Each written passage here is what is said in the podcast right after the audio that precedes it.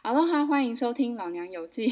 我是自己在家远端录音，觉得自己开开场白很羞耻的露西。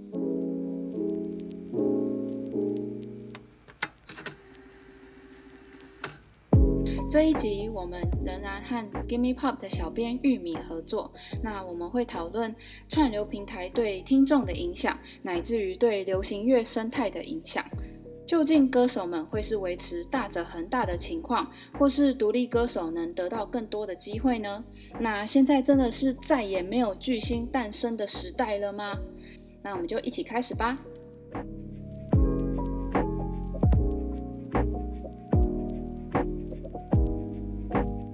有一种平台叫做使用者原创平台，就是之前快要死掉的那个 Sound，哎，现在是不是已经死了？我不知道。SoundCloud，然后还有 Bandcamp 那一种，让使用者可以每个人都可以把自己的音乐上传到这样的平台，然后可以有自己的一小群听众。我可以直接在上面卖专辑、卖卖单曲、卖周边产品。这种平台，这种可以让独立乐团更有话语权吗？更有发声的空间？你们知道你们跟这些平台熟吗？我。我这样听下来，乍听之下感觉会有一点像是那种，有的时候会在华山啊，或是会在松烟出现那种手作市集。就是那种其实是很小很小的品牌，它也有一个小地方，有一个小摊位，可以大家一起聚集起来卖东西。那喜欢手作市集，或者说喜欢独立音乐的人，他就会去那个市集，或者去那个使用者原创平台去发掘他有没有新的喜欢的小品牌或者是小音乐人。我真的我是真的听过有一些就是小品牌是因为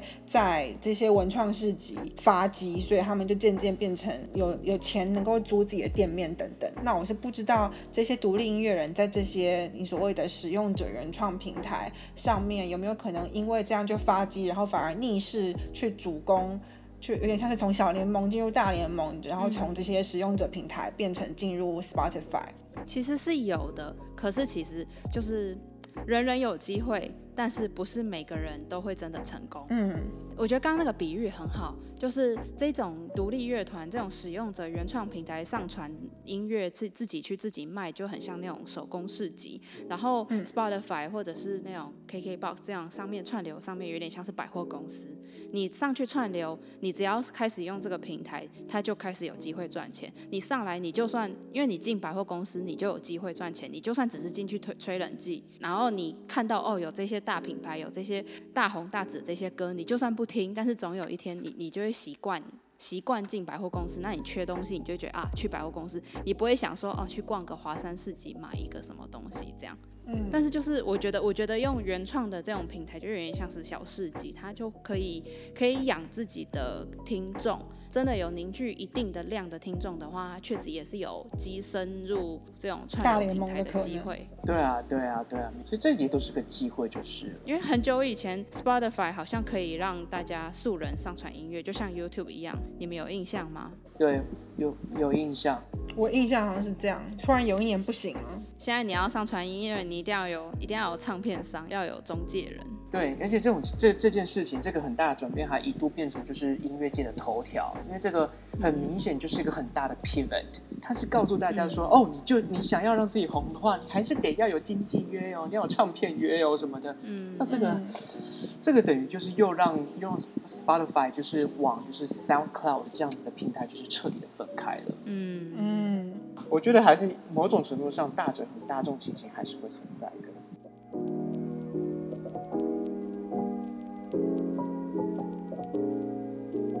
当时 Spotify 开始说，我们不要让没有经纪约的人上传，不要让素人上传，给的理由是什么啊？呃，在找出答案之前，我的推测啦，我的推测是因为呃那些音乐的大巨头，现在全世界音乐的三大巨头，呃，就是华纳、环球、索尼这三个，他们掌握全世界百分之九十九的音乐的那个产值，这样子。那我觉得他们应该是这三大巨头跟 Spotify。促成某种协议了，才会让 Spotify 这么做。因为 Spotify 这么做的话，就是让这三大巨头，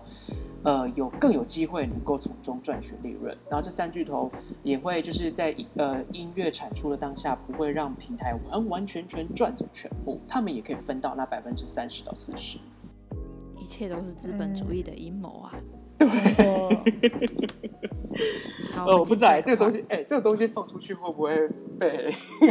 被怎样？会被 Spotify 下架吧？但没有关系，我们主要听众百分之七十来自于 Apple Podcast，所以 Apple Podcast 欢迎来夜配我们哦。可是你想想看，Spotify 这个词在这一集里面曝光率多高？但我们都在讲 Spotify 快话啊，但是我们还是不得不用啊。对啊，就是，而且而且也不得不不得不讲，就是 Spotify 它在很多程度上真的是做到霸主的地位，真的是很有理由的。他们就是竟然可以让音乐这种事情变成订阅制。嗯，以前从来没有想过，我可以用订阅的方式听音乐吧？而且以前不习惯。对，以前不习惯。他们当然，呃，Spotify 也不是第一个用订阅制来，就是所谓呃，来养成听音乐习惯的。但他们把这种方式发扬光大哦，所以呢，这种方式呢，等于就是改变了听众收听音乐、接触音乐的方法或是模式了。而且我觉得很可怕的一件事情是，我现在订阅下去之后，我明年他问我要不要继续订阅，我一定会继续订阅啊，我没办法停啊。以前如果我是用下载模式的话，就是我上 iTunes 去，我很喜欢，比如说 Adele，然后我就付钱去。下载那一张 Twenty Five 那张专辑，那那个那个音乐就永永远是我的，我真的有拥有它。就算我以后不订阅了，我还是可以有这些我喜欢的歌。但是现在这个订阅模式就是，我如果停止订阅，我如果停订了的话，那那些歌就从我的手中消失了。对，我觉得这他我在那时候在读的时候，我觉得有一个很算是恐怖吗？就是假设你停止订阅，然后你回想你这一年花了三百块，你得到了什么？你就得到了那那无数小时听音乐的时光，已经流失的时光。除此之外，你手上什么都没有。哎，就你付出三百块，然后你什么都没有。对啊，这个这种失落感很大。所以你其其实是买的是体验，而不是买的是快乐。就是钱没有不见，只是变成快乐的形状。变成已经逝去的快乐的时光。对啊，那像时候以以前在买那种 CD 实体 CD 的时代，或是数位下载的时代，都还会有那种所谓的拥有感。那个时候的快乐是存在这种拥有感当中。而且因为也因为你就想说，我已经花钱订阅，那我一定要多听一些才不会白花。对。那这样子，他们就会推出一些让你可以不用那么专心听，因为你会觉得，好，那我通勤也我已经花钱了，所以我通勤也要听，我工作也要听，我做家事也要听，我随时无时不刻都要听。但是你不可能无时不刻都听一些很抢你注意力的东西，所以他们就会推出很多那种让你当 background music 的东西。对，比如说什么 lofi 啊。哦，lofi 我会听哎。因为对那些我不要一直说 Spotify 坏话，就对这些串流软体来说，它的订户要是越常用越好。它如果没有一直使用的话，那个订户就有取消的可能。所以最安全的模式就是他们要一直推出这种可以在背景被播放、可以不要被卡掉的音乐。这样子才能够确保这个订户会一直很安全的持续续订下去嘛？可是这样的话，某种程度上来说，这个类型就是适合做背景音乐的 playlist 会呈现的，就是设计这一份歌单的这个策展人他挑过的同质性比较高的音乐。嗯，对，刚一开始的时候，其实我说过，就是譬如说，如果我想念书，我就会点开一个 study 或点开一个 focus 的清单。那这个 playlist 如果它的制作者就是 Spotify 本身的话，那其实我在念书的时候听这个清单，但是这个清单里面什么歌被选进来，什么歌不被选进来，就是由那个 curator 决定，就是由那个策展人决定。对。然后，所以等于是可能听久了，我觉得也会习惯，因为我发现其实听同一个歌单 loop 久了，你其实会潜意识会去记得下一首是什么，下一首是什么。那其实习惯了之后，我就不会有其他动力再去找其他歌。那等于它也渐渐的让我习惯，然后塑造我的品味是这样子，就是 有觉觉得有一个这种恐怖的感觉。那个策展人掌握了大控制大家品味的生杀大权，嗯，有一点像是他是大家资讯来源的那个守门人。假使你在一个音乐的。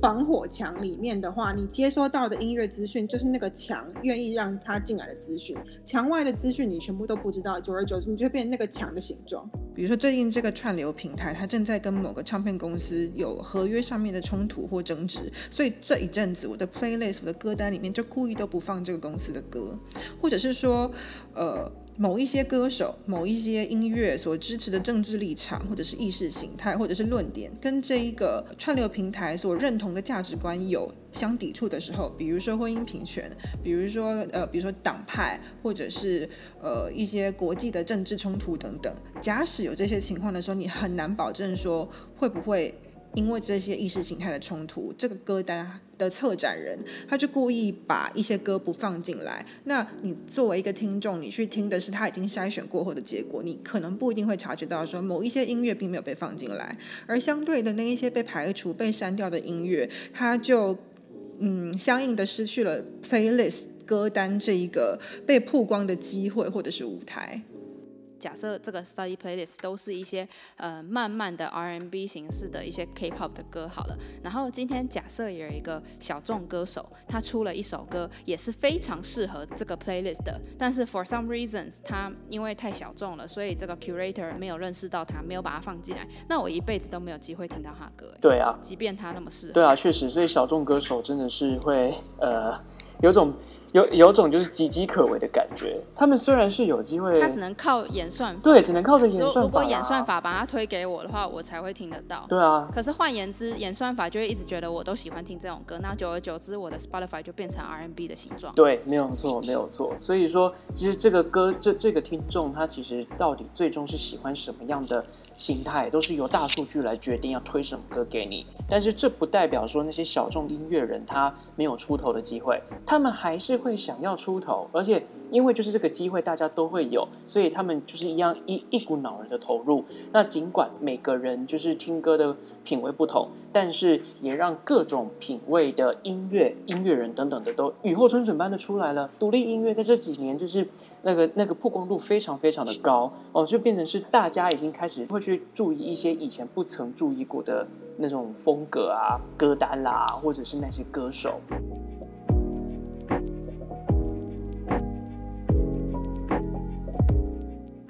其实按照我自己的情况，是我虽然还蛮常使用 playlist 的功能，所以可能的确是会有像 Lucy 刚刚讲的那样，就是策展人掌握了塑造我品味的能力，他塑造我听歌的形状这件事情。但是有另外一个情况，是因为我现在等于是我的订阅费有点像是吃到饱，或者说一票玩到底之类的，所以他就赋予了我。更多的勇气去尝试一些以前在纯粹买专辑的时代我不敢尝试的歌。可是现在既然我就是吃到保订阅的话，那我就是这这首歌的名字我看起来好像还蛮有趣，那我点进去听啊。这个人看起来好像蛮红的，我点进去听。或者说这个人听说呃虽然是独立音乐，可是也听说也做的蛮好听的，所以我我也进去听。确实像玉米刚刚讲的那样，好像有另外一个模式是说，它确实也有可能给这些独立乐团崛起的机会。对。所以现在就是有两个可能，一个是你要么是在 playlist 上面，或者是说你非常红，你进入那个榜单，所以你会容易被人家看到，你是畅销歌，你被人家看到。但是有另外一一条路线是说，独立乐团好像因为这些串流服务，所以有了崛起的可能性。我自己是觉得说这两这两点之间好像还蛮矛盾的，我不知道你们怎么看。是说独立音乐其实一直以来都存在，他们其实本来就不需要靠着平台来特别的提高曝光度吗？是这个意思吗？啊，我的意思是说，就是串流服务它到底是让所有的音乐变成大者恒大，还是它确实有提供独立的乐手崛起的机会？我觉得这两者之间好像有它的矛盾之处。Lucy，你觉得呢？两个都有可能。因为一来你去听独立乐团的相对成本低很多嘛，你只要点进去就可以听了，你不用多花钱。但是二来因为演算法。的关系，所以它其实会一直推你平常听的类型进去，就是因为演算法关系，它可能会让你一直往同一个类型一直去，除非你有意识的说，哼，我今天不听 R&B，我今天要听 rap，或有意识的说，啊，我今天不听 K-pop，我今天听古典音乐，然后刻意去搜寻巴哈小步舞曲，这样去打乱这个演算法，不然你的 Spotify 或你的 Apple Music 就会变成你平常听的形状。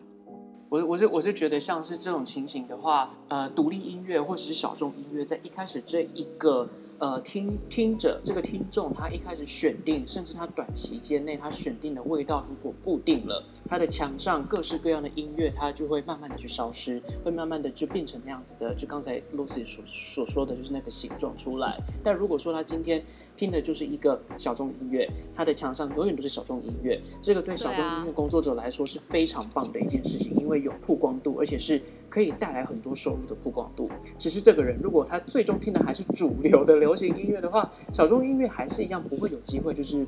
被听到的。所以还是取决取决于听众哎。对，还是取决于听众是文青还是我不知道。对啊，对啊，就是这这个人音乐的品味。呃，针对这个到底串流服务它到底是有利于独立音乐的崛起，还是它会趋向一个更加大者恒大的模式？这两个乍看之下好像有一点矛盾，又好像可以同时并存的状态呢？二零二一年就有一份很新很新的韩国研究，它去研究了这一个。呃，收听的模式，他的发现，假使你把这个视角放短，是以周或者是以月为单位来看，呃，使用者的收听时间的分布的话，那会发现说，哎，好像确实在短期之内是很百花齐放的状态，就是好像有很多独立的小。乐小小歌手、小乐手，他们也能够分到听众的时间，他们也能够分到听众的耳朵。可是，你如果把这个观察的时间拉长来看，变成以年为单位来看的话，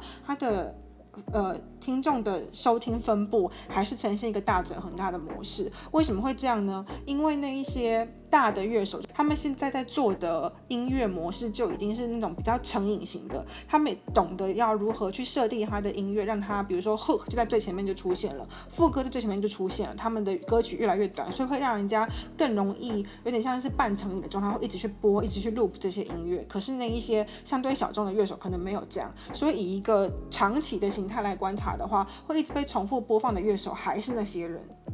我在想，会不会有一部分的原因，也是因为就普遍来讲，我们如果纵观全世界的人，然后或者说全世界对于呃有网络有 access 的人，会不会就是本来人类就是大多数都是相似的，就是那些很大众的口味本来就是会很大众，然后那些很小众的口味本来就是会小众，自古至今都是这样。嗯，是没错。然后有另外一个可能是在以短期来看的话，它当然是会呈现一个很百花齐放的状态。可是每一个短期这一周和下一周之间，那些放的花其实是不一样的。就是呃，那些在这一周里面崛起的小乐手，可能他们一周之内就死了，因为因为他们没有成功抓住那一些听众。然后下一个月出现的。小花就是那些小乐手，又是另外一群人。可是你如果把时间拉长远来看的话，泰勒斯永远是泰勒斯，水果姐永远是水果姐，卡老师永远是卡老师。他们永就是能够长期抓住大家，即使经过了好几个月，还是都在录他们的歌的人，还是那同一群人。我怎么觉得这个现象跟 podcast 界也很像？对啊，就是 因为其实不管怎么样，在做这种有曝光度的工作，最重要的事情就是巩固粉丝团，是啊，是吗？对，就是那个 fan base，重点就是那个 fan base 才是真正稳定的来源。那能扩张当然是最好的，但是最重要的就是不要让它萎缩，萎缩是最不愿意见到的。万年不倒就是那三本柱：台通、百灵果和骨癌。没错。对啊，他们真的是蛮厉害的，没有错。那其实小咖也有小咖的天空。是的，我们有我们可以崛起的你们就有机会。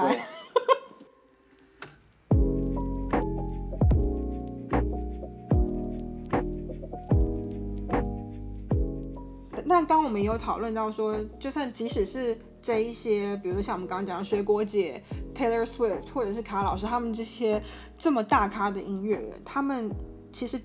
他们被播放了那么多次，可是他们其实真的分到的利润其实非常少。所以说我之前曾经有在一个报纸的评论上面看到说，对于现代的音乐人而言，推出新的音乐已经不再是他们主要的收入来源。就对他们来说，现在的主要收入来源其实是开演唱会。他们要推出了新歌，他们才能再开一场新的演唱会。他们整个演唱会里面可能有百分之八十是在唱旧歌，可是他们必须要有百分之二十的新歌，才能够让。人家觉得说，哦，这是一个新的演唱会，不是不换汤不换药的老歌新唱。对这个现象，我其实也也有发现过，就是在串流平台兴起之后，西洋歌手发起巡回的机会变得好高哦。以前我觉得演唱会是个很难得会有的东西，结果在就在差不多这十年左右，每一张专辑就巡回一次，一张专辑就巡回一次，这个是好好频繁。所以说，而而且现在在那个发专辑的那个呃时程也拉长了，很以前是十个月、半年到十个月就出一张专辑。以蔡依林来讲好了。嗯蔡依林出道年一九九九年，但是她在二零二零零一年，哎，对，二零零一年左右，零二年左右，她就出了四张专辑，三年四张专辑，她平均十个月就一张。这个还还有最扯的就是前呃明明年初才刚打新专辑。年终之后，竟然又有另外一张新专辑出现。那那个演唱会这种东西，呃，以售票演唱会真正会赚钱的售票演唱会，却是呃，在以前的时候，大概是出了大概呃两三张专辑才会大概办一次，对吧？所以在现在呢，一张专辑在两年内就出那么一张，两年就这么一张，然后巡回可以办两到三年。嗯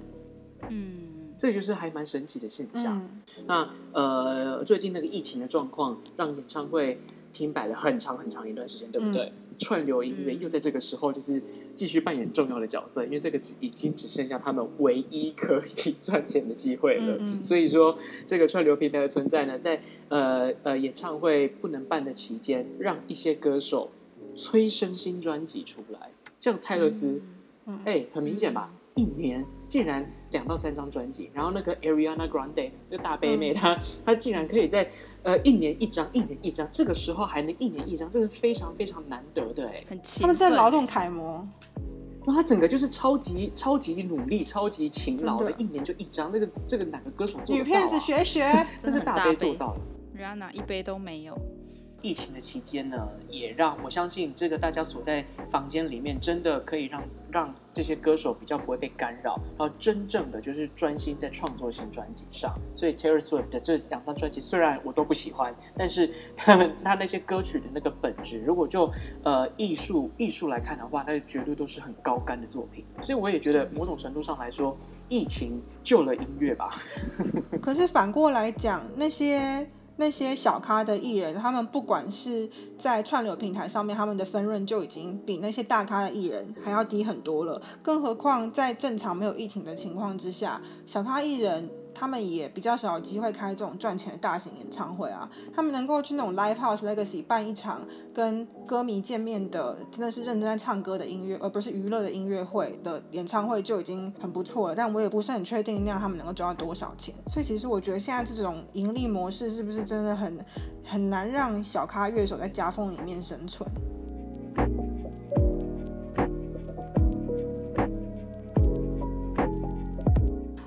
就像刚刚玉米讲，现在疫疫情的情况之下，并没有办法靠演唱会来赚钱。我看其中一些艺人，他们赚权利金的方式，就是他们把以前他们办的那些演唱会的录影，把它权利金卖给，比如说像 Netflix 或者是 Apple TV 之类的嘛。然后他们就是让大家可以在串流平台上面看这些演唱会。但同时，我也有看到一些相关的资讯，是说现在。就像 Netflix，他们会除了会买别人的版权来播韩剧，或是播其别各国不同的剧之外，他们 Netflix 也也自己开始做一些呃原创影集。然后我记得 Lucy，你好像有说你有看到一些音乐平台，他们也仿效这这种自创的模式来自己养一些音乐人。嗯。就是我那时候在看相关资料的时候，因为那一份资料是稍微旧一点点，是二零一七年，所以在那个时候其实 Spotify 还没开始大赚，所以那一篇其实是有一点悲观的在看这些串流平台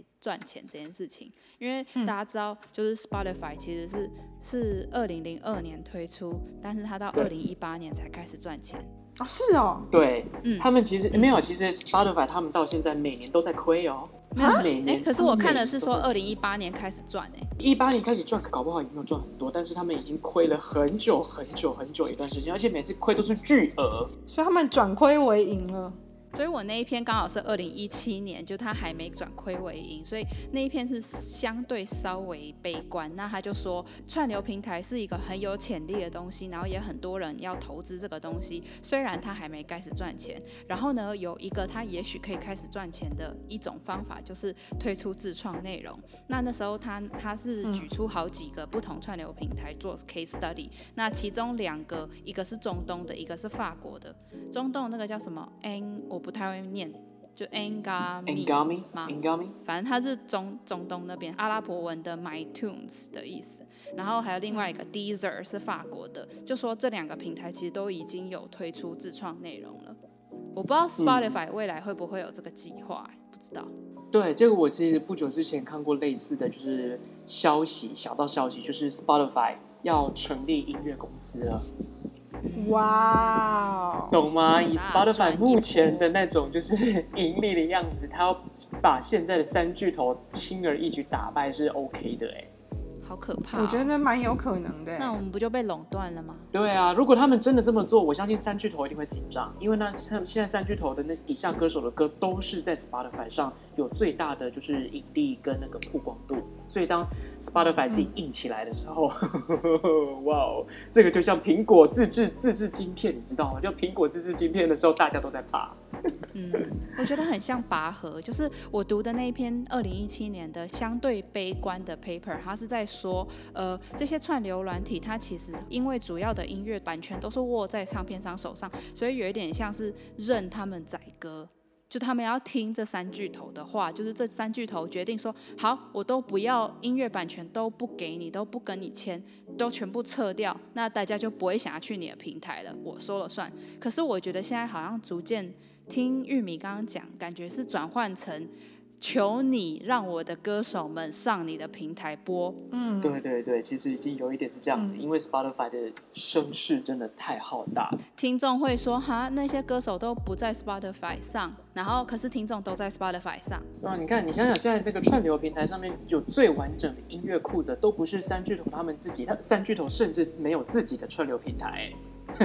这不是。这不是很讽刺吗？他们现在真的是靠着 Spotify 让自己底下的艺人还有机会赚钱，而这三巨头也是靠着 Spotify 就是呃扩张出去的观众来为他们赚进现在这种音乐微米的时代，他们还可以继续赚钱。大家还记得今年的前阵子，好像曾经一度 Spotify 跟韩国的哪一个公司，我不确定，就是没有谈拢，结果一一夕之间，一堆很大的 K-pop 歌手都被撤掉，IU 都对，IU 在 Spotify 上面听不到，嗯，然后 BTS 也听不到什么之类的。BTS 现在不是已经回来了吗？哦，下回来了，下回来。然后那件事情就是因为他们没有谈拢啊，就听众全部一阵恐慌，结果两三天之后就全部都回来了。对，不知道是哪一边低头。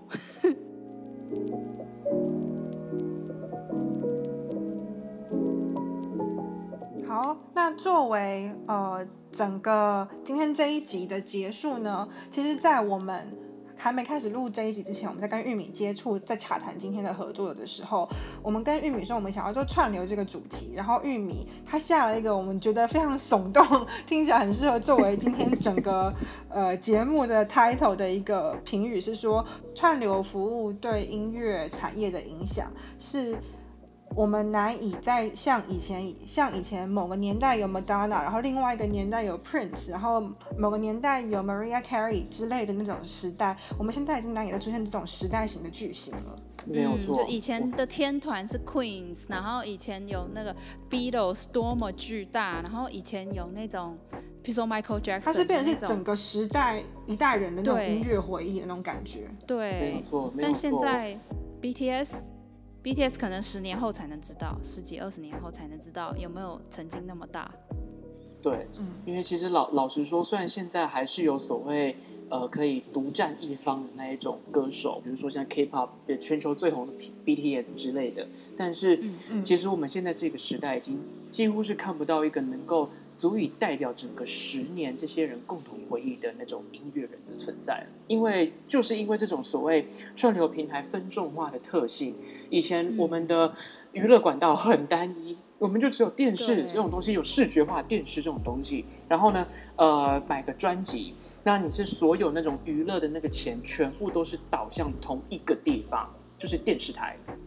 所有的资源就是电视台、唱片这两个地方非常非常的集中，所以一一间唱片公司要培养要培养巨星的时候，他们就有非常充足的资源，要把这个巨星呢打到各式样的各式各样的电台啦、电视台啦，然后让他们的音乐可以就这样子送出去。但是现在因为这种分众化的时代，每一个歌手可以得到的注意力是被分散的。所以在分散的情形下，已经没有足够集中的地方能够打造所谓当代的巨星，因为下一个歌手绝对又会比上一个歌手就是更厉害，或者是他的声声势又会更高。那再加上刚才我们所说的，我们的那个歌曲现在听的都是以。单曲、单曲、单曲的模式，所以也慢慢的会有指所谓的那种单曲歌手，而不是专辑歌手。那可能呢，他很频繁的出专辑，却还是活跃的，就是只能活跃在那种呃串流平台上。那如果说你真的要打造打造一个像是，比如说两千年的。那个 Christina Aguilera，或者是 Britney Spears，